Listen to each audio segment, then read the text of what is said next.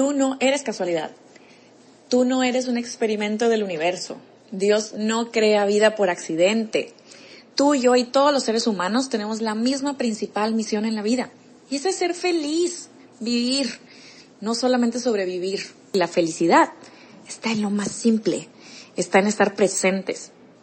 Para mí, la clave de la felicidad es fluir con lo natural, simple, con lo que se sienta que te da como un clic.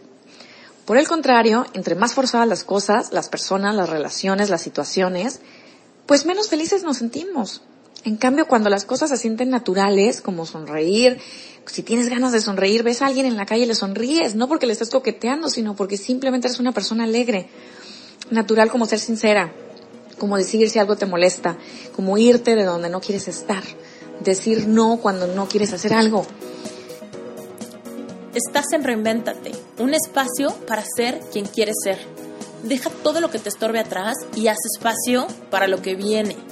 En este podcast vas a escuchar temas de amor, familia, cuerpo, salud, emprendimiento, dinero, espiritualidad, todo aquello que marca tu vida. Si tu vida hoy en día no es exactamente lo que anhelas, tú puedes reinventarte. Acompáñame en estos episodios. En algunos te hablaré yo sola de cosas que han marcado mi vida. Haremos reflexiones y trataremos de implementar herramientas de life coaching para que puedas lograr todo lo que anheles. Y en otros episodios vamos a contar con invitados increíbles que no te los puedes perder. Marcia Benavides es abogada, tiene un máster en Derecho Familiar y ella está mezclando su profesión con su propia pasión por el crecimiento personal. Ella se dedica a crear contenido para empoderar a las mujeres y a sus familias en temas como la motivación, actitud positiva e inteligencia emocional. No, Marcia, pues muchísimas gracias por estar en Reinventate. Estoy muy contenta de tenerte, me encanta, me encanta tu sitio web. Ay, muchas gracias. No, yo feliz, feliz de estar aquí contigo y tener la oportunidad de que conectemos. Ay, qué padre. Oye, es que aparte estoy presumiendo mucho que estamos grabando un episodio contigo porque me encanta el combo que traes a la mesa. Me encanta el tema de que de profesión seas abogada. Híjole. Me encanta el tema, el tema de que nos vas a platicar, pero todo esto que, que te diste cuenta metiéndote al derecho familiar, el tema de las separaciones, los divorcios, la falla en las expectativas y todo esto me encanta porque yo soy como fiel creyente de que mientras que cada, o sea, mientras que en una pareja cada persona se haga responsable de su felicidad. Eso. Entonces, wow, Eso. De, de, verdad le puedes dar el mejor regalo a tu pareja, que es el, regalo de darle una persona independiente y completa. completa. Para entonces. Sí. Ajá. para no hay naranjas, hay naranjas completas. Exacto.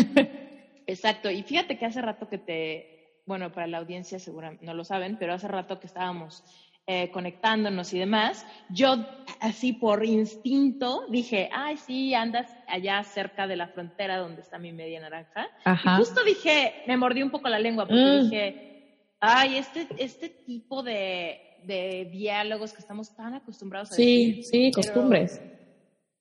Y la realidad es que a pesar de que sean costumbres, las palabras tienen poder. Ah, totalmente, sí, totalmente. pero bueno, mencionas, de hecho, luego yo les platicaré eso, pero por ahí tengo un artículo en mi blog, ya tiene rato, yo creo que es del año pasado, pero escribí un artículo que sí, que de hecho lo titulé Las palabras no se las lleva el viento, porque ya ves que hay este dicho mm. como de la, también así como de la cultura, de que las palabras se las lleva el viento. Y yo, a ver, no, o sea, las palabras tienen bastante poder de construir y de destruir también. Sí, totalmente. O sea, eso hasta está en la Biblia.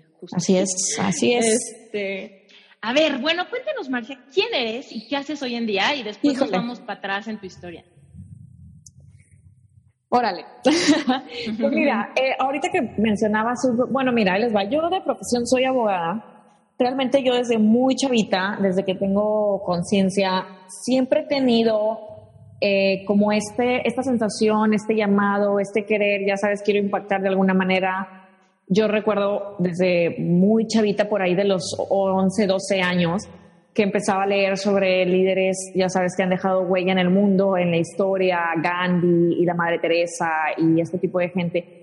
Y yo decía, bueno, ¿cómo es posible que una persona carne y hueso, verdad, como tú, como yo y todo, por qué hay algunas personas que, que pasan dejando, trascendiendo tanto en el mundo, ¿no? Yo me acuerdo que eso me, llamaba muchísimo la atención y yo desde, te digo, o sea, no sé, fue como siempre ha sido un, de alguna manera yo quiero impactar. Pero bueno, yo creo que todos y todas en algún momento sentimos eso, pero luego la cuestión es como por dónde, ¿no? No, no sabemos. Y pues bueno, ahí te vas siempre, también desde muy chava tuve claro que quería estudiar Derecho, no sé por qué. Ahorita ya veo otras opciones que me hubiera gustado estudiar o que quizá voy a estudiar. Psicología, comunicación, otras cosas, porque te vas dando cuenta de que necesitas ciertas habilidades o que te interesan. Pero tenía claro que quería estudiar eso, y por una parte, ¿no? Por el otro lado, pues bueno, vengo de una familia eh, muy, muy grande de ambos lados, entonces siempre crecí como con muy firmes los valores de la unión familiar, del matrimonio para toda la vida, del honor de, los hermanos, de las hermanas. Yo tengo, somos cuatro mujeres en la casa. Soy cuata, de hecho. Mi cuata y yo somos la de medio. Y así que un saludo a todos los cuates y las cuatas. es algo Y crecí como muy con esto. Entonces, como que después en el, en el camino, bueno, ¿verdad? Ya adelantándome algunos años, en el camino de la práctica del derecho familiar, me empezó a poder demasiado esto de que mm, de ver tanta separación, tanto divorcio, lo que comentabas tú al principio, pero no, o sea, no el hecho de las cifras, no el hecho de la estadística, sino que lo que más me llamó la atención era ver, en mi opinión, que no hay como las causas tan fuertes que tú digas, esto no, ¿cómo te diré? De que no es algo que no se pueda parar. Vaya, yo revisaba expedientes porque metida así de plano no jurisdiccional, que es en los juzgados y todo esto, y yo leía expedientes grandísimos, larguísimos, parejas súper peleadas, ¿verdad? Y yo terminaba de leer el expediente y yo decía, bueno, pero es que aquí no hay un problema legal, ¿no? Aquí hay un problema de comunicación, hay un problema obviamente de pareja, pero que pudimos haber prevenido de alguna manera desde el crecimiento humano.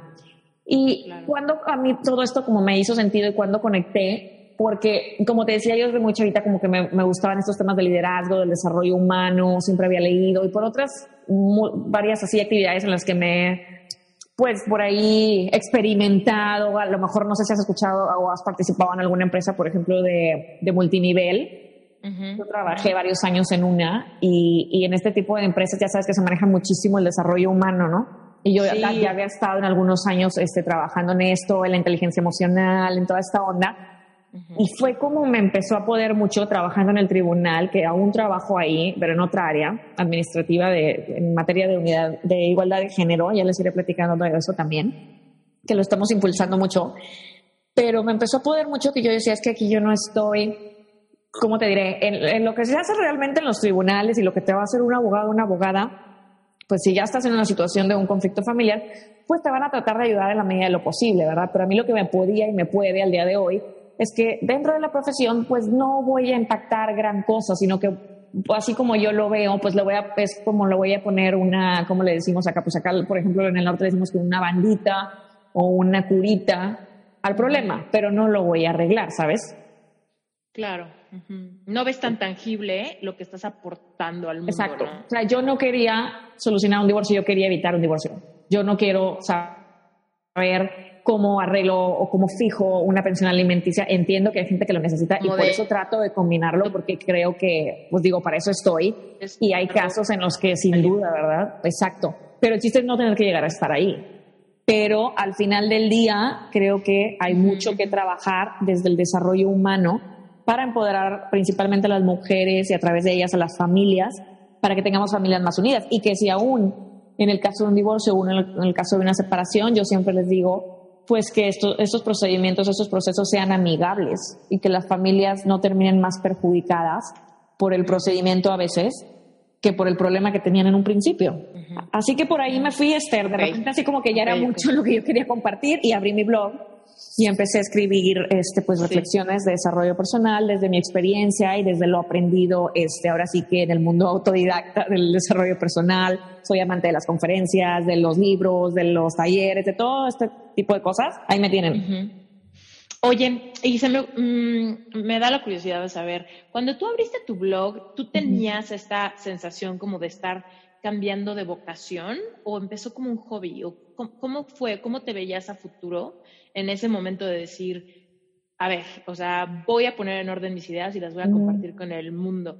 Y esto te lo pregunto porque muchas personas de la audiencia me han comentado, siempre sale la duda, de decir, ¿qué pasa si me doy cuenta que tal vez me interesa otra cosa mucho más que lo que estudié en la universidad o que el trabajo seguro que tengo? O, ¿Cómo se logra esa transición? Claro. Mira, en mi opinión, y, de entrada me confieso, yo no puedo decir que he, em, ahora sí que he completado esa transición al 100, porque yo creo que es también un, como que a veces luego también pensamos que tiene que ser blanco y negro, ¿no? Como que si estás aquí, crúzate ya.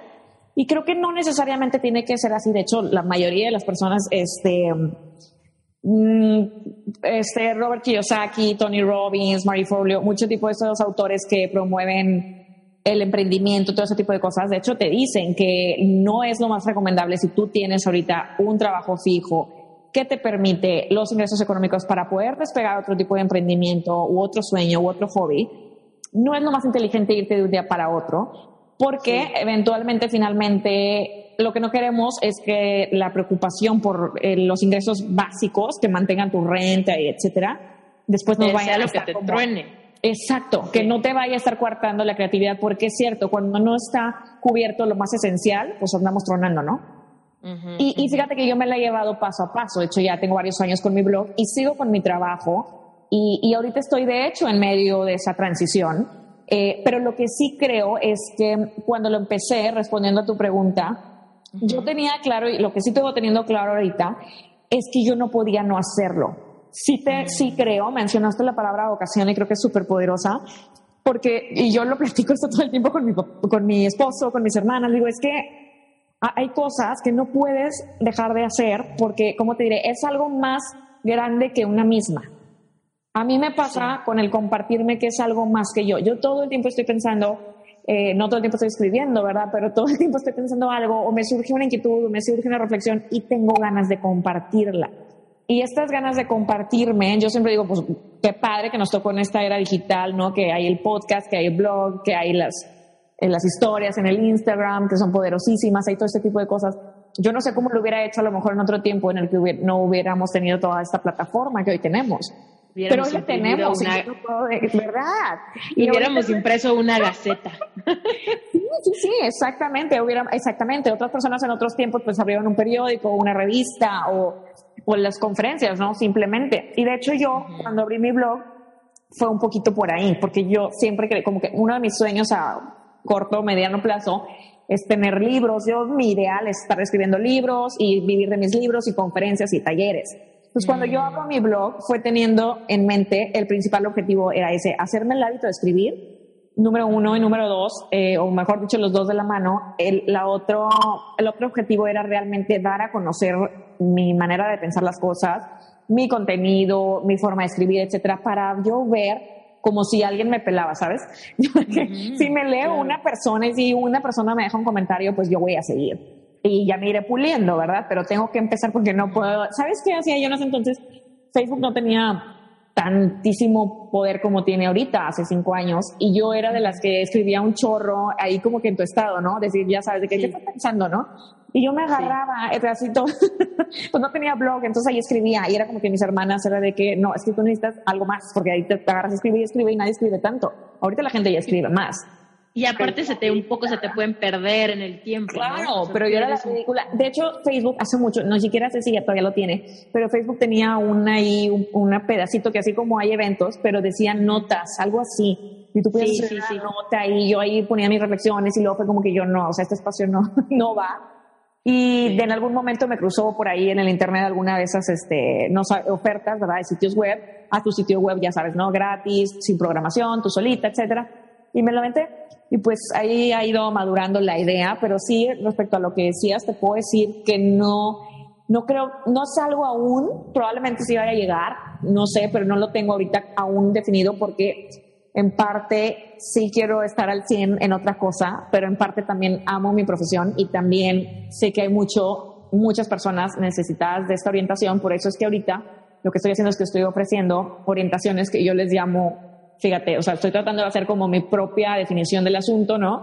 Y estoy, y estoy sí ofreciendo orientaciones jurídicas, pero combinándolo también con la cuestión un poquito emocional. Exactamente, porque yo entiendo la gente que, digo, muchas personas que han venido conmigo, ¿verdad? Y que pues obviamente, es como yo les digo, si yo voy con el médico, yo no conozco el mundo de la medicina, no tengo idea de qué me está hablando y me da miedo, ¿no? Y yo entiendo a la gente que viene conmigo y pues no sabe de términos legales y es lo mismo. Ay, es que, o sea, no sé, tienen duda, lo que sea. Y pues eso es lo que yo quiero ofrecerles, que ni tengas miedo, que ni te dé pena, que esto es el pan de todos los días y, y punto, ¿no? Esta es mi área, me tocó y aquí estoy para orientar, pero sí no quiero que, pues tú sabes cómo es el medio de los abogados, ¿no? Tenemos mala fama. Las abogados y las abogadas. Entonces esa es la idea, un poquito contrarrestar. Sobre todo, sobre todo que, que la gente que se acerca con un abogado es porque está en un problema, ¿no? Exacto. Que necesita ayuda porque estoy en un problema. Entonces, si tú como abogada, como profesionista, aparte de brindar esa dirección, brindas como este espacio seguro para mostrarte vulnerable, entonces ya se, se redondea ahí perfectamente el asunto, porque entonces sí puedes lograr claridad, entonces sí puedes mostrarte tal y cual eres, porque entonces sientes esa empatía necesaria, ¿no? De que estás con un humano que te entiende y que puede un poquito, pues, satisfacer tus necesidades, no, no solamente de orientación, sino también como de sentirte pues no tan bicho raro, ¿no? claro, acompañarles. La idea es acompañarles, porque yo, sé que, o sea, llega gente conmigo, hombres y mujeres, ¿eh? De repente me escriben, oye, solo, solo orientas a mujeres. No, claro que también hombres. Como que yo creo que por al ser mujer, naturalmente más mujeres tal vez sienten confianza conmigo y son las que se acercan más. Pero me escriben hombres y yo siento el, mismo gusto de, de orientarles y me da de verdad bastante satisfacción poder hacerlo porque en el mundo de los conflictos, pues en el mundo de las familias, ¿verdad? En el mundo de las relaciones, pues es de dos, ¿verdad? Los dos estamos por igual, estamos hombres y mujeres, ambos tenemos inquietudes, ambos tenemos derechos y ambos de repente, pues, eh, la regamos, la verdad, ¿no? Entonces, de repente vienen hombres de que, oye, es que la mi, este, no sé, mi mujer no me quiere prestar a mi hijo porque no, porque X o Y, ¿no? Uno de los dos está rehaciendo su vida, y entonces empiezan conflictos de mucho tipo humanos, de, de, insisto, de pareja, de relaciones, de celos, de que uno de los dos está en el duelo o los dos, etcétera. Y eso también se muestra obviamente en el lado legal, pero insisto, en el aspecto legal tenemos que poner orden porque tenemos que poner orden, ¿no? Por certeza, por los derechos de los niños y las niñas, etcétera. Pero también qué pasa con la persona, ¿no? Mm, sí. Oye, y cuéntanos, por ejemplo, eh, ¿qué fue, ¿qué fue lo que empezaste a notar cuando la gente te busca y te pide asesoría, te cuenta sus problemas? ¿Qué, qué fue lo que te encontraste? Más o menos, danos una, una idea de, de qué tipo de problemas, ¿no? Porque seguramente hay muchas personas que nos están escuchando que pueden estar como enfrentando algunas, algunos problemas y que pudieran identificar algunas como focos rojos. Claro. De, sí, de a dónde podrías terminar que quizá no quieres, ¿no? Fíjate que yo algo que veo que sucede mucho en nuestra sociedad, yo creo que latinoamericana y particularmente en México, es que la realidad, mucha gente, hay personas que piensan que esto ya es del pasado, pero yo pienso que no. Seguimos viviendo en, un, en una sociedad muy machista. Y traemos eh, arrastrando estereotipos, que se le llaman ahora C, estereotipos y roles de género, que te comentaba ahorita, platicaba, trabajo en esa área promovemos lo, el institucionalizar la perspectiva de género, la igualdad de género. ¿Y qué es esto? Es simplemente reconocer que hombres y mujeres somos iguales. Ojo, obviamente me dicen, es que no, no nos complementamos. Sí, obviamente, o sea, ya sé que físicamente no somos iguales, ¿verdad? Porque eso es notorio. Lo que no es notorio es que también somos iguales en capacidad y en oportunidades y debiéramos, ¿verdad? Ser iguales en oportunidades y en derechos porque mentalmente y potencialmente somos iguales. Pero en nuestra sociedad está muy marcado las diferencias, como te decía ahorita, y lo recapitulo un poquito, de estereotipos y roles de género. ¿Cómo afecta esto a la pareja? Por, yéndonos prácticos, ¿no? Por ejemplo, yo casada, ¿qué está marcado? Que yo tengo que ser la de la casa, que yo tengo que ser, aunque trabaje también fuera de casa, que tengo que ser obviamente la, el que soy la primera responsable de la formación, por ejemplo, de mis hijos. Yo tengo dos niños chiquitos, de, pues es una etapa obviamente súper cansada, de un año y de cuatro años y aunque mi esposo también hace mucho de su parte y todo, al final del día, ¿qué te dice la sociedad? O sea, si tú ves al niño en la piñata, eh, despeinado, la gente no pregunta por el papá, la gente pregunta dónde está la mamá, ¿no? O sea, ¿por qué lo mandó así? o por qué se vino sin regalo, o por qué el niño faltó al festival, ¿dónde está la mamá? Siempre es la pregunta. La, tenemos encasquetado, ¿no? Este rollo, este papel, las mamás, de que somos las principales obligadas a, a la educación y a la formación de los hijos, no nada más a los hijos, eh, a los adultos mayores, o que si se enferma alguien de la casa, pues se queda la esposa, ¿no? Y el esposo, a su vez, tiene estereotipos, que, estereotipos y roles que le pesan. Por ejemplo, el hombre en nuestra cultura mexicana tiene que ser el proveedor económico, ¿no? O tiene que ser el principal. Y si los dos trabajan, incluso aún así le sigue hasta ahorita, al menos acá en el norte sí sigue pesando bastante, que bueno, a lo mejor ella trabaja, ¿no? Pero de repente muchas mujeres también son de que, ah, bueno, es que sí yo trabajo, pero mi dinero es de que para mis cositas, ¿no? y la casa la tiene que mantener él. Entonces, ahí tenemos que reflexionar un poquito sobre entonces dónde está la igualdad, porque si decimos que estamos promoviendo igualdad, tenemos que realmente irnos parejos en, obligaciones y responsabilidades. Y esto lo que voy es precisamente lo que contestabas. ¿Qué creo yo que genera muchos, muchos conflictos en la pareja? Los estereotipos. El que yo, por ejemplo, como ya estoy casada, pues que por qué ando en el café con las amigas dos horas, ¿no? Todo este tipo de cosas nos hacen demasiado daño. Créeme, me, escriben, me escriben mujeres que a mí me puede muchísimo, que yo quisiera pensar que esto es del pasado, pero es real, de verdad quiero que lo sepan. Me escriben mujeres ahorita diciéndome, ¿sabes qué? Siempre, trabajo, siempre he querido trabajar y nunca he trabajado porque mi esposo nunca me ha dado permiso. Mm. Mi esposo me dice que si yo quiero trabajar es porque, o piensan, ¿verdad? Algunos hombres que todas las mujeres que trabajan fuera del hogar es porque quieren descuidar al marido, es porque quieren buscar con quién poner cuernos, que quieren, ya sabes, ¿no? O sea, esto quisiéramos pensar que no es verdad, pero es tan real y las estadísticas nos lo dicen. Hay, hay pues bastantes abusos y violencia de género y violencia familiar y no es otra cosa que esto, que viene derivado del machismo, del que creen que se puede, del que está permitido levantar la voz, ofender y mañana cachetear y una cosa lleva a la otra. Y esto es un círculo vicioso. Yo te diría que eso es algo que a mí me ha impactado muchísimo, la cantidad que existe de problemática en este sentido. Y obvio, ¿verdad? Vienen las cuestiones que por el dinero, que el alcoholismo, que demás.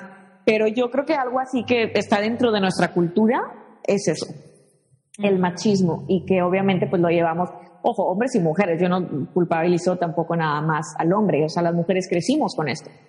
Entonces, claro. consciente o inconscientemente lo reproducimos. Claro. Y también, o sea, así como hay mujeres que quizá digan, es que yo quiero, quiero trabajar y mi marido no me deja, seguramente también habrá las que las que dicen, mm. es que mi esposo no gana lo suficiente para que yo pueda estar en mi casa con mis dos sirvientas. Exactamente, exactamente. Exacto, yo le tengo que, este, que, ¿cómo se llama? Que pues sí, o sea, que te educaron en el sentido de que tú nada más tenías que exigir y que tú estabas nada más para estar como muñequita en tu casa lista, maquillada a la hora de la comida, porque el hombre ya va a llegar. Ojo, no se trata, es que no estoy diciendo que eso esté mal, no estoy, o sea, hay que lograr un, y por eso me apasiona este tema, porque yo creo que se trata de lograr ese equilibrio entre, lo, entre buscar la feminidad, que no tiene nada de malo, que me encanta arreglarme para mi marido, que me encanta arreglarme para mí misma en primer lugar, etcétera, pero sí sabiendo que somos iguales en derechos y en posibilidades. hago mucho énfasis en esto, porque si una mujer trabaja o no trabaja fuera de su casa, ese no es el problema. El problema es que no tenga la posibilidad o que no sea su elección. ¿Me explico? Sí, totalmente. Y es que, bueno, aquí dime qué opinas tú, pero yo opino que el meollo del asunto o lo que realmente puede empezar a, arreglar este tema, creo que es el tema de estar muy claros qué pareja queremos para nuestra vida. Antes de que se armen las parejas, antes de que se haga un, noviazgo larguísimo, es como realmente tú quién eres, qué quieres y tu pareja lo sabe. ¿no? O sea, porque muchas veces es como siempre he querido, pero pues nunca se lo he dicho bien, él nunca se ha enterado, como él no lo iba a aceptar, no se lo dije por miedo a perderlo, ¿no? Y entonces... Sí, evitarme discusiones, ¿no? Y luego ya truena todo el... No, yo totalmente, por eso es que precisamente mi teoría es, a ver, primero vamos a conocer a nosotras mismas, y, y no, también los hombres, obviamente, yo, como que tiendo mucho a hablar en femenino porque principalmente mi audiencia es femenina y, femenina y les hablo más a las mujeres, pero esto siempre es para ambos, ¿eh? Y, y creo que de ese, precisamente tú lo dijiste, no lo puedo decir en mejores palabras, el meollo del asunto. Digo, a ver, si tú no sabes quién eres, ni qué quieres, ni a dónde vas, como de qué manera vamos a tratar de tener una relación funcional, ¿no? Y a mí, digo, yo lo aprendí a la fuerza porque mi novio, con el que ahora estoy casada, ya vamos a cumplir seis años de casados, anduvimos muy chavitos, yo tenía como 18, 19 años cuando anduve con él, y entonces pasamos a esta etapa de la adolescencia, ¿verdad? Bueno, ya adolescencia y juventud, conociéndonos primero en lo personal y luego en pareja. Entonces, la verdad, yo sí digo que tuve un noviazgo, pues no fue color de rosa, le lloré mucho. Y habrá personas que pueden decir, ay, qué dramática. Pues la verdad, yo pienso que, que los noviazgos para eso son. Los noviazgos son para hablar de las cosas importantes, no sacarle la vuelta a los temas que se ponen difíciles. Y si cortas, porque luego platicaba el otro día también con una, una chica que me escribió ahí por el blog y ya nos hicimos súper amigas de tanto que compartimos en las redes, pero de verdad era eso, de que, ok, bueno, ella cortó en este caso con quien se iba a casar, y bueno, pues duele mucho y es una etapa y se va a vivir, pero al final del día, la verdad yo siempre le digo a la gente, cuando alguien corta y no se hace, y de verdad corta, me refiero cuando terminas para siempre, yo, ¿sabes qué?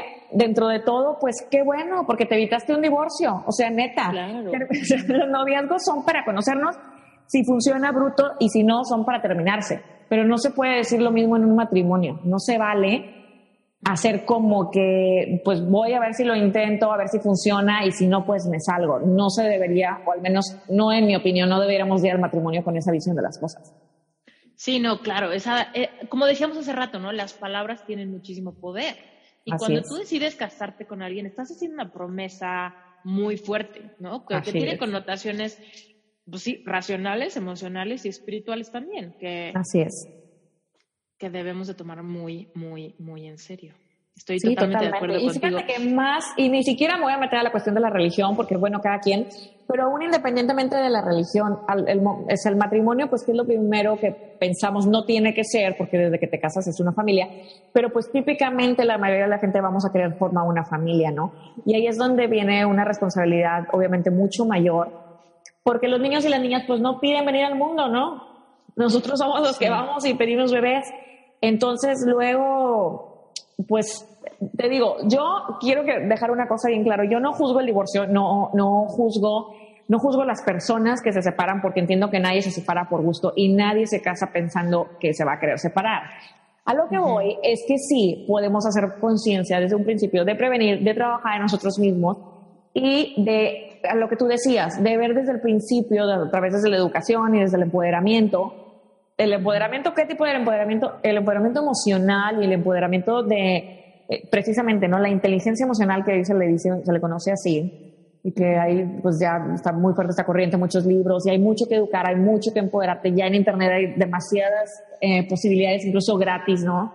Libros, etcétera, herramientas de, para aprender a comunicarnos mejor. O sea, ya no hay excusas para ahorita decir, pues es que no me entendí con él. Porque realmente, acuerdo, digo, el amor es un compromiso, el amor no es nada más un sentimiento, eso es el enamoramiento. Pero cuando decidimos formar una familia, es una decisión, valga la redundancia, de que voy a comprometerme, de que todos los días, de que voy a tomar acción, de que voy a cuidar esto y lo voy a nutrir. No nada más es que un día me sentí diferente y adiós todo, ¿sabes? Claro, sí, totalmente. Ah, está súper interesante esto. Oye, y a ver, por ejemplo, eh, hablemosle a una persona que quizá ahorita está así como en el noviazgo, y, y esto me estoy proyectando porque es parte de, mi historia. Eh, la audiencia ya se la sabe. si, alguien ya lleva tiempo escuchando este podcast, saben que yo por ahí tuve una relación, que yo juraba que me iba a casar con él, a la mera hora no, que bueno, porque ya me hubiera divorciado tal cual como tú dijiste.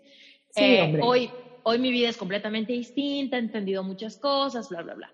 Pero en ese entonces, me acuerdo que yo, a pesar de tener una relación con muchos síntomas de codependencia, de dramatismo. poquitos rojos, ajá. Ajá, temitas así, que eran suficientemente luces rojas, pero que de todos modos, ya cuando llevas mucho tiempo con alguien, de repente ya dices, bueno, X, no la veo tan roja esa luz, ¿no?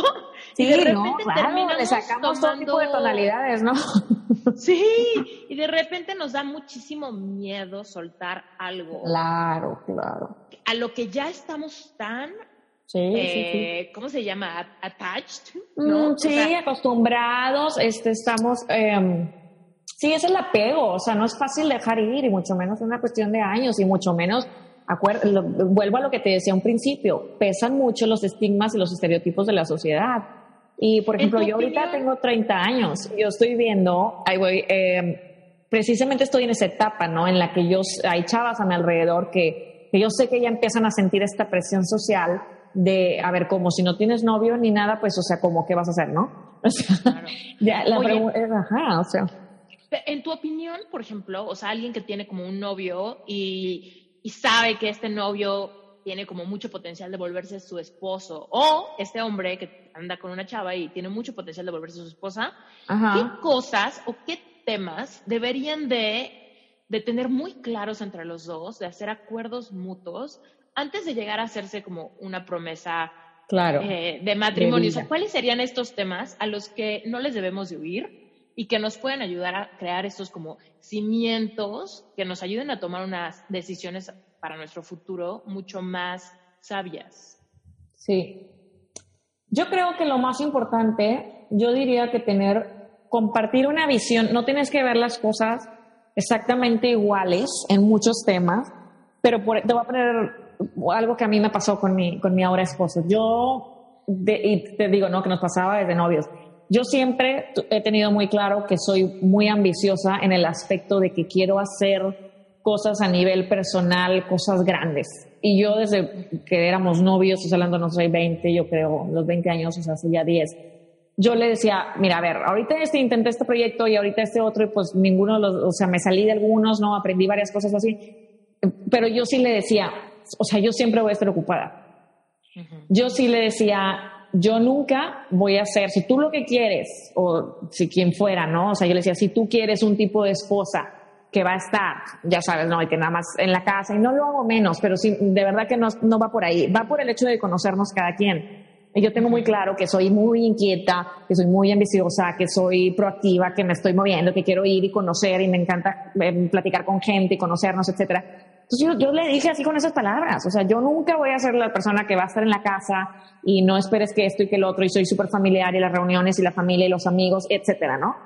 Entonces eso de verdad, así por, por general que se pueda escuchar, puede generar mucho conflicto si no hay un entendimiento en la pareja, porque si tu esposo va a estar esperando que estés todo, o sea, todos los días ahí listos con la tarea, con la, no sé, con la comida y con la cena y que estés siempre para él, ojo, ¿cómo te diré? Esto es muy, Mm, es, es, puede ser delicado porque no estoy diciendo que no estés, ¿sabes? Claro que tienes que estar para tu pareja y claro, mi esposo es mi prioridad, punto, o sea, número uno aquí en la tierra, ¿sabes? Antes que mis hijos, eso yo siempre lo he tenido claro porque los hijos al final del día se van a ir. Pero también me conozco a mí misma. Y antes que al marido me quiero a mí, porque pues si no estoy bien conmigo misma, pues no puedo estar bien con él.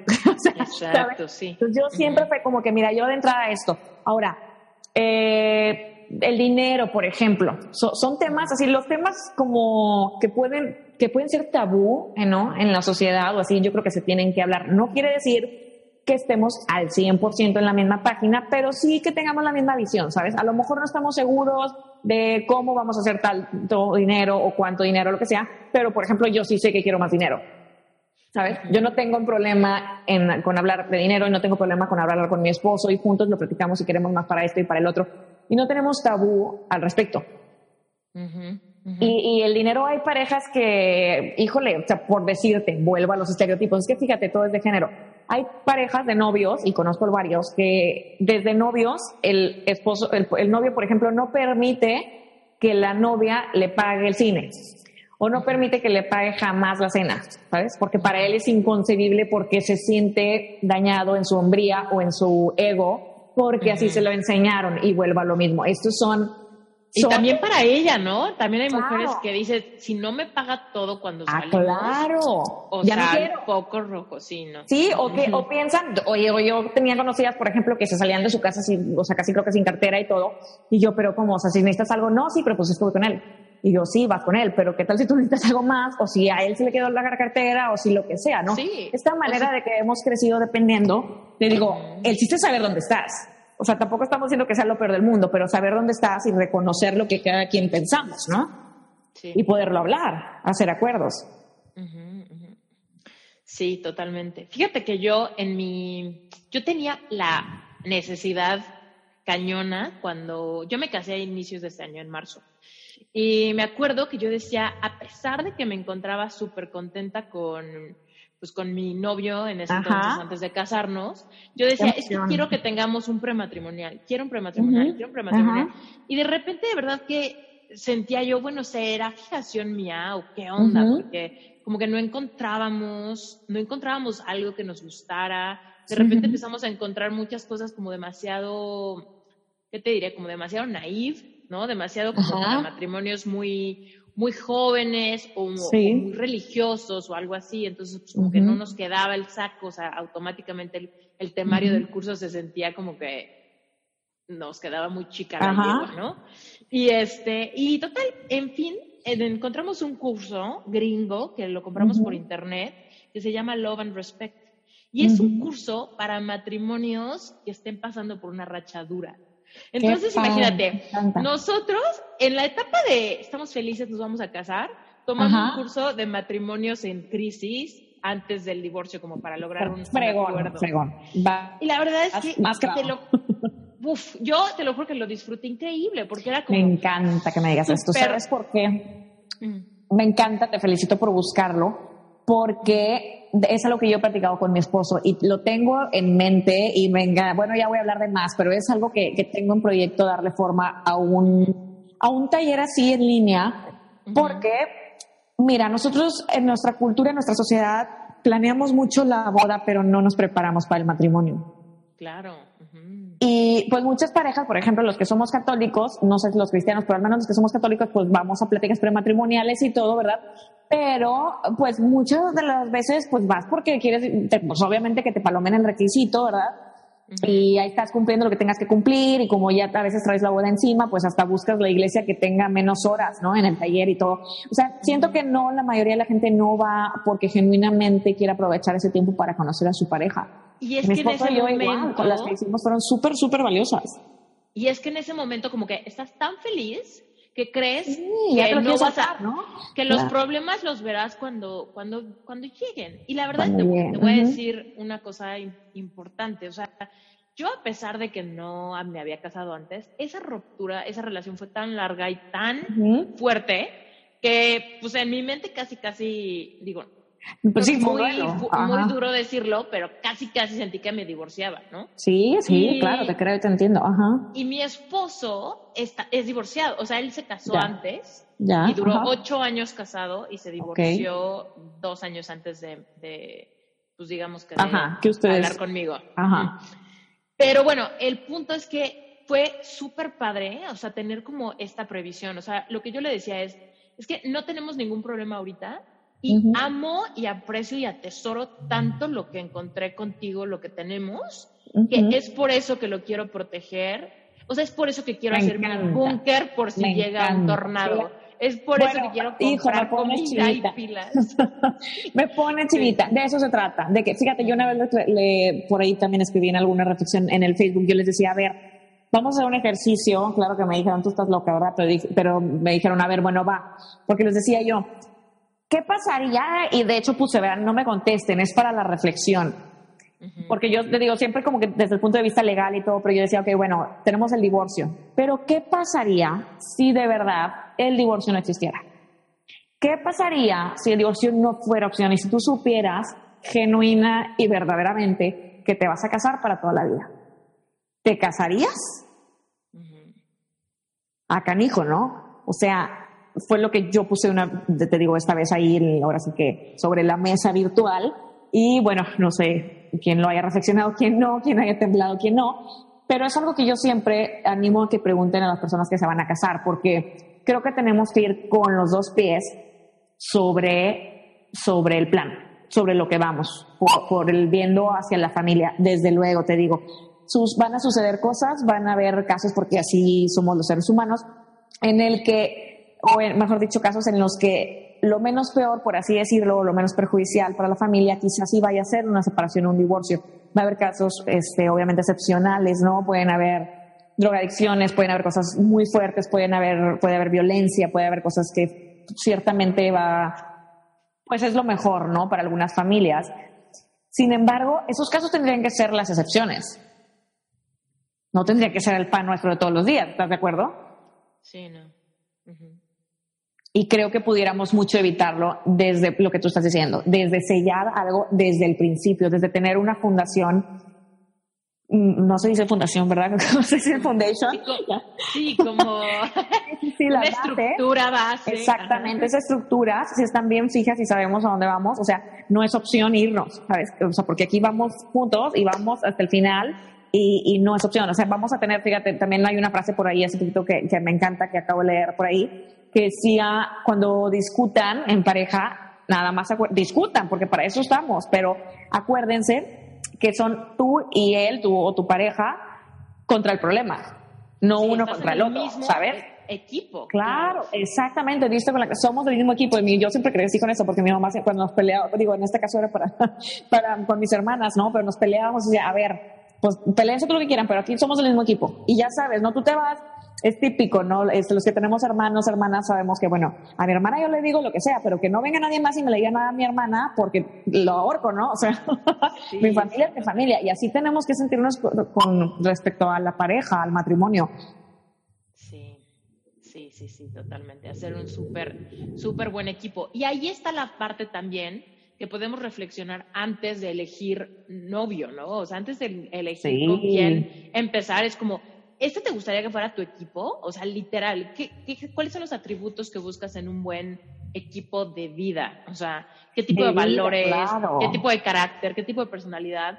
Y definitivamente, si tú lo que quieres es desarrollarte profesionalmente, pues definitivamente no vas a encontrar, no vas a escoger como tu equipo de vida tal vez a un hombre que busca una mujer abnegada y súper Exacto, y nada, o sea, nada aquí está bien ni mal, ¿no? A cada pareja le funciona algo distinto pero yo creo que sí es bien importante ser sinceros desde el principio, porque fíjate, a veces decías al principio y es muy cierto, a veces por no, y a mí me pasó también, por eso siempre digo que yo tuve un algo complicado porque lo lloré mucho, pero era porque precisamente nos estábamos conociendo y porque yo le decía, es que esto y esto y esto tal, y si va a romperse el asunto, pues que se rompa, ¿no? Pero yo te tengo que decir que yo voy por aquí, ¿no? Y todos mis intereses y todos mis sueños, y tengo que poder decirte lo más loco y mis pensamientos más eh, no sé, este, pues sí, no, yo siempre he sido muy así, muy de sueña en grande, y si no te puedo decir a ti lo que yo estoy pensando, por loco que esté, pues, pues no, ¿verdad? no va a estar así el asunto, no va a ir por ahí.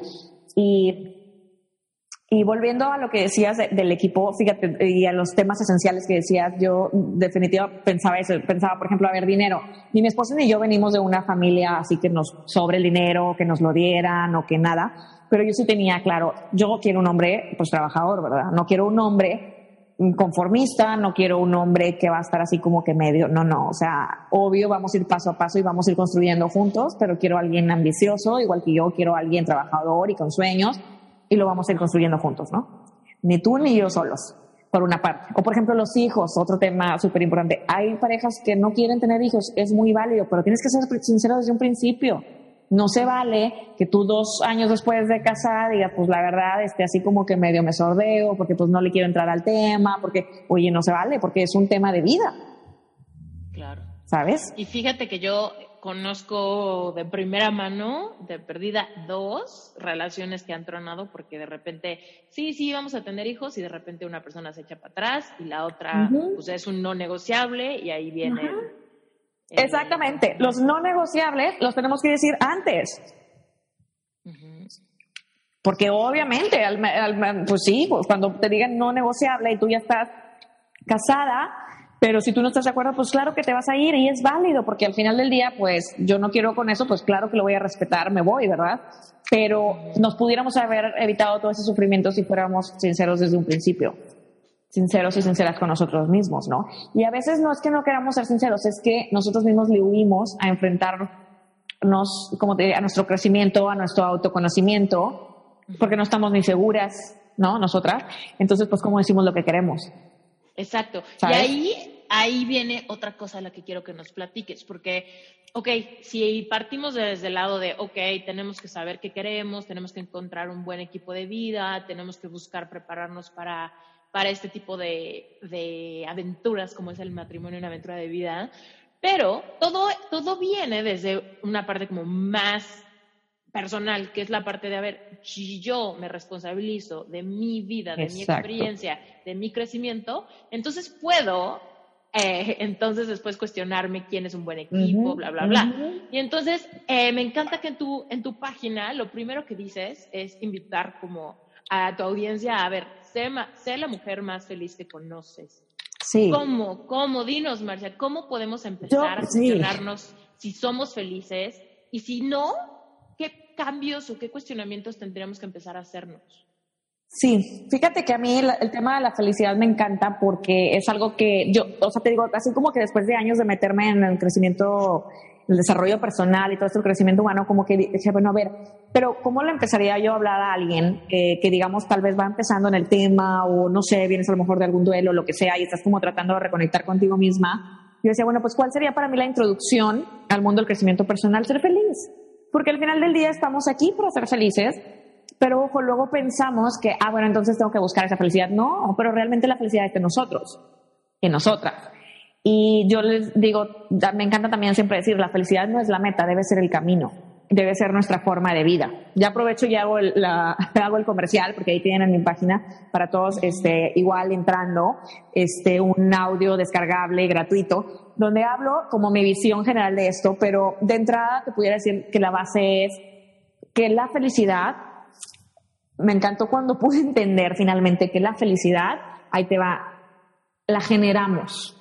No hay manera de que te llegue la felicidad Mm, no la felicidad real, me explico. Sí, sí, obviamente generamos, nos van a llegar alegrías y situaciones de armonía y que nos hacen sentir pues emociones muy positivas, etcétera, con las demás personas, con las experiencias, con los objetos, incluso porque el dinero también sí nos da cierta felicidad.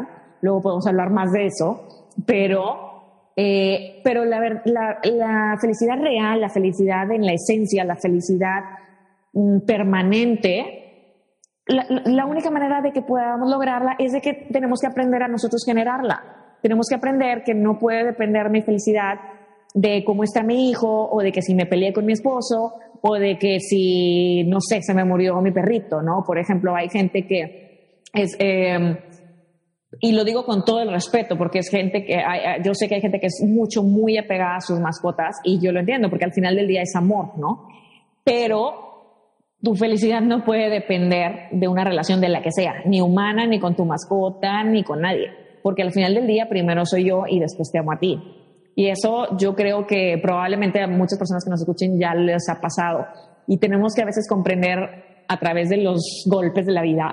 no, pero de verdad, tenemos que aprender cuando ya tuvimos una pérdida o algún duelo en alguna relación o así, vamos aprendiendo que, que no podemos depositar en otra persona las expectativas de la felicidad que es propia. Aparte no es justo para la otra persona. Aparte no es justo. Y ahorita dijiste algo súper importante también de que de la responsabilidad, de responsabilizarnos, ¿no? Sobre esa felicidad. Yo el otro día leía un, en el Twitter un tweet de, estaban juzgando, eran profesionales de la medicina y estaban hablando entre ellos, ¿no? Ya ves que en el Twitter se hacen ahí las conversaciones y los debates. Sí. Y algunos médicos le estaban tirando la medicina pues tradicional o este tipo de cosas herbolaria y todo eso, ¿no? La homeopatía y así. Y decían que, no sé, estaban hablando del caso de una persona, un señor, que porque había ido con una persona o un médico tradicional, o creo que así se le llama, ¿verdad? Que no era la, o sea, de este tipo de medicina alternativa, ¿no? Ajá. Que porque no le había detectado bien las cosas a tiempo, que se iba a morir. Y entonces lo decían así bastante crudo, ¿no? De que se va a morir porque este médico, pseudomédico, irresponsable y bla, bla, bla, bla. Yo dije, a ver, ya me metí, ¿verdad? Yo ni médica, ni, doctora, ni nada así. Pero yo sí dije, a ver, nadie somos responsables de la vida de nadie más. Y a menos que vaya y lo mate directamente, mucho menos de la muerte de nadie. Digo, por ponerte un ejemplo drástico, sí, la persona este, a lo mejor tuvo un mal diagnóstico, pero esa persona decidió ir con ese médico de tal tipo de medicina, ¿no? Como así pudo haber ido otro a ver otro lado, y hay gente que va y pide cinco diagnósticos, y hay gente que no, y hay gente que a la primera dice, pues yo aquí me dejo, ya me quiero morir, porque, etcétera, ¿no? Entonces, o sea, me estoy poniendo bastante drástica, pero lo que sí te quiero pues, es para ejemplificar de manera lo más clara que se me ocurre lo que mencionabas, es responsabilizarnos de nuestra vida y de nuestra responsabilidad, porque otra frase que me encanta, no todos nuestros problemas, no todos nuestros problemas son nuestra culpa, pero sí son nuestra responsabilidad. Particularmente en los temas de pareja. Todos nuestros problemas que tengamos en casa tenemos algún tipo de responsabilidad. No quiere decir que sea culpa, pero de alguna manera hemos de contribuir, ¿no? Claro, y empieza con estas microdecisiones, ¿no? O sea, de desde, a ver, ¿cuáles son tus microdecisiones de, de qué vas a comer? Porque a mí me pasa mucho encontrarme situaciones como de, es que no he podido seguir la dieta porque él siempre quiere salir a comer. Y él siempre quiere comer esto y comprar esto y pedir pizza. Y, entonces yo no puedo eh, cumplir mi meta personal de sentirme ligera y saludable. Y es como, a ver, no, no, no, no, claro. Tienes que asumir la responsabilidad de que si tú decides romper la dieta por él, esa es tu decisión. Exactamente. no participar es tu decisión y es por ti. Y así tenemos que preocuparnos, ¿no? Por, por nuestro cuerpo, nuestra salud, nuestra estimulación intelectual. O sea, también esa parte de de repente es que la vida es súper aburrida y mi pareja nunca está. Es como, tú, tú eres responsable de tu propia estimulación intelectual. Y entonces traer el 50% del tema de conversación a tu, a tu, a tu tiempo de, calidad con tu pareja, ¿no? De repente decimos, es que como yo llevo encerrada todo el día en la casa, pues ahora que él llegue y me platique, ¿no? Y es como, él llega cansado y no quiere platicar. Y no quiere hablar. Es como las expectativas, cómo se, se rompen porque yo espero que tú me entretengas, que tú me Exacto, toda la expectativa, claro, toda la expectativa está en la otra persona, ¿no? Y en todos los temas, y es delicado, por ahí lo dice Arjona incluso, este que lo ideal sería aprender a amar a nosotros primero, ¿no? Y luego ir a ver quién nos ama un poquito más. Y, lo mismo pasa con la felicidad, vamos a amarnos nosotros primero, este, a ser felices y entonces sí salgo y comparto mi felicidad contigo, pero no te voy a hacer responsable a ti de mi felicidad. Porque el día que tú por lo que sea no estés, yo no me puedo también perder porque tú no estés, ¿sabes? Claro, sí. y, y, está fuerte, o sea, está, interesante porque también, pero ya sabes, ¿no? Luego empieza, pues obviamente el lado romántico de las relaciones, ¿no? Pero pues es que, si, si no, ya sabes, ¿no? De que estamos para complementarnos y que estamos para entregarnos mutuamente. Digo, no, no, completamente. O sea, yo soy la primera en decir que al matrimonio vamos a, servir, que en una pareja, si no estamos dispuestos a ceder, no va a jalar nunca. Porque quien llegue a una relación pensando, yo así soy y tú así me conociste y se fregó el asunto, pues se va a frejar la relación, o al menos es lo más probable. Porque pues para eso, pues quédate solo porque si los si todo el mundo fuéramos por la vida diciendo es que tú así me conociste, bye, pues no, o sea, créeme que habría muchísimos más divorcios. O quizá por eso tenemos tantos divorcios, porque hay egoísmo, porque no hicimos conciencia antes del matrimonio de que, de que íbamos a, a, un compromiso, ¿no? O sea, a veces hay gente que me pregunta, es que ¿por qué cambian tanto las cosas cuando te casas, no? Porque luego hay esta ilusión de que van a ser todo el matrimonio como los primeros cinco o seis meses, que es como la luna de miel. Y digo, es que, pues malo fuera que no cambiara pero en el matrimonio por su naturaleza, porque hay compromiso, porque le vamos a echar ganas, porque la dinámica va a cambiar, va a ser distinto. Cuando estás de novia, generalmente, ya creo que se usa cada vez más, ¿verdad? Que muchas personas se van a vivir juntas antes o así, pero la mayoría de las veces, eh, pues no es así. Y aun cuando vives junto, pero si no estás casado, no hay el mismo compromiso. Entonces, con la misma, si tú tienes un conflicto, te vas. ¿Sabes? Pero una vez que estás casado implica esa, pues ese compromiso, ¿no? Creo yo en otro nivel, no importa que te vayas a otra casa, pero estás casado. Y tienes como un poquito más ahí de, pues, sí, que literal tienes un contrato ahí. Oye, exactamente. Y es que algo que quiero agregar es que el tema, el tema de, de me escojo a mí primero, yo el otro día, bueno, yo tengo una frase que dice, me escojo a mí y solo desde ese lugar podré entregarte todo. O sea, porque muchas veces la gente piensa, es que si me escojo a mí, qué egoísmo, qué egoísmo, primero yo, luego yo y luego yo, ¿no? Y es como, no, es que si tú entiendes que si tu conciencia está despierta y tú te procuras todas tus necesidades básicas, entonces, entonces sí puedes amar a los demás con una intensidad bien padre y entonces sí puedes recibir de ellos, ¿no? Y lo que recibas siempre será siempre derramará porque tú ya llenaste como tu copa de necesidades básicas. Me encanta, me encanta. Y sabes que aparte pienso que, que es como lo, hasta, se me hace, creo que es lo más sexy, de verdad. Creo que un hombre, no sé la mujer, ¿verdad? Pero al menos de aquí para allá yo lo que veo es que un hombre se siente mucho más atraído hacia una mujer segura de sí misma, con sus propios em, sueños, con sus propias ilusiones, con sus propios proyectos, que tenga, que tenga sus propios temas de plática, ¿sabes? Que no esté nada más esperando, bueno, a ver, tú qué me vas a dar o cómo me vas a hacer feliz, o sea, no, ¿no? pienso que, y digo, te digo, o sea, de ambos lados, realmente, de hombre a la mujer y de la mujer hacia el hombre, creo que es más entretenido para ambos. A mí, al menos, me parece muchísimo más interesante que mi esposo tenga su propia vida antes que su vida conmigo. Claro. Tenemos nuestros proyectos como pareja y como familia, pero antes que todo tú eres hombre y yo soy mujer y cada quien tenemos, somos uno, ¿sabes? Claro. Además. individualidad dentro de la pareja. Además, yo creo que si no, si tú, hombre o mujer, no te gusta que tu pareja sea independiente, es porque estás reflejando tus inseguridades. Sí, claro. Y, eso no es amor, eso no es amor. Eso no es amor, exacto. Control. hay apegos, hay otra cosa. Y fíjate que luego ahí viene otro tema que, ahorita que decías eso, de, de, exacto, como que de no querer mucho que hagas tú. Otro tema que también es mucho de nuestra cultura, ya, los celos. Es como muy típico de que me cela porque me quiere y me cela porque me cuida y me cela, a ver, no, los celos son inseguridad, o sea, no hay de otra, ¿no? Que pueden venir por muchas distintas maneras, porque a lo mejor tú lo viste en tu casa, porque a lo mejor tuviste una relación pasada complicada, o porque ella, porque lo que tú quieras. Pero los celos nunca van a ser sanos, o sea, jamás. Pero nos hicieron creer eso, no es que me siente, me, ya sabes, no me controla, me revisa el celular, que le diga exactamente, me pone hora de llegada. Entonces ahí es donde tenemos que pues, platicar mucho, ver bien a qué se debe, ¿no? Y, tomar acuerdos. Y ojo, yo siempre digo, no se trata tampoco, el amor, el amor es libertad y la libertad es amor, pero libertad no es hacer lo que te dé la gana. Entonces hay que encontrar como ese punto medio porque tampoco se trata de que pues hago lo que, insisto, no hago lo que me da la gana y me doy una vida de soltera porque tú me tienes que dejar ser libre. No, no, no. O sea, se trata de llevar una vida en pareja que a los dos nos permita sentirnos genuinamente tranquilos, amados, correspondidos, que no nos ahogamos, que no nos limitamos, pero que también somos conscientes de que no estamos solos. Y hay que darles también el, pues el lugar a, la pareja, ¿no? Sí, sí, sí, totalmente. Ay, qué interesante. Oye. Sí, hombre, da para mucho.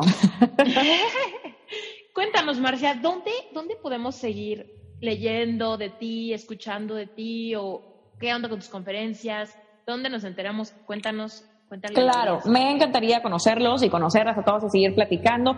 Pues lo más fácil, igual es mi página en www.marciabenavides.com, así el nombre, y ya de ahí pueden dar con mis redes sociales, pero igual estoy igual, principalmente en Facebook en Instagram como Marcia Benavides. Y ahí en mi sitio pueden encontrar, este, pueden suscribirse al blog y es donde eh, generalmente pues cada semana mando una reflexión y mando novedades si tengo talleres en línea o algo presencial, etcétera. Y este, e igual también por ahí pueden ponerse de en contacto conmigo, ¿no? Para alguna plática en particular o algún evento, lo que sea. Yo siempre estoy puesta a conocer gente fregona, gente positiva, gente motivada y, y echarle ganas juntos, ¿no? Y finalmente también de ese tema de la motivación también me encanta porque la motivación también la generamos. Entonces también todos podemos tener rachitas, ¿no? De altibajos. Hace poquito también yo les platicaba cómo salimos de una rachita como de media depre, ¿no? Les digo yo porque me acaba de pasar, yo creo que todo el mundo nos pasa. Entonces cuando yo digo que me encanta conocer gente motivada, pues yo sé que no estamos todos todo el tiempo motivados, ¿no? Pero se trata, pues, de conocer, este, yo feliz de conocer gente, pues, con esta misma visión, ¿no? De querer vivir más positivamente, tratando de, ahora sí, que todos los días tratando de ser pues la mejor versión de nosotras mismas, ¿no? Sí, sí, sí, sí, sí. Oye, ¿y cómo conseguimos el, el, audio que dices? ah, súper fácil. Sí, no, hay nada más te metes a mi página marciabenavides.com y ahí donde tú me mencionabas dice, sé la mujer más feliz que conoces y hay un botón que dice, empieza aquí te meten en ese botón y ya nada más ponen, deja su correo donde quieres que te lo mande y les voy a mandar ese audio eh, pues motivacional e inspiracional, es gratis y ya quedan también suscritos a mi blog. Y este y seguimos en contacto, es como tengo la seguridad del contacto con la gente, porque luego sabes que también pasa que, por ejemplo, a mí me encantan las redes sociales, me fascina la, la, mm, la conexión que podemos tener. Sin embargo, a veces se nos olvida que las redes sociales pues no dependen de nosotros. En cualquier momento se nos pueden caer o fallan o lo que sea. Entonces yo siempre les invito a que se suscriban a mi blog porque es gratis y así yo los tengo en mi base de datos registrados y cualquier cosa yo me puedo poner en contacto con ustedes, ¿sabes? Perfecto, y ya lo encontré, ya lo encontré, ya me suscribí y Ahí estamos. yo creo que me va a llegar tu audio por mail. Perfecto, sí, te va a llegar una confirmación. Perfecto. Marcia, ha sido un placer platicar contigo. Me identifico mucho con tu forma de pensar. Me encanta, me encanta lo que también este poder conocerte un, poquito más a través de aquí de, tu podcast. Te felicito muchísimo por tu trabajo. Me encanta conocer gente que estamos en la misma sintonía tratando de crear.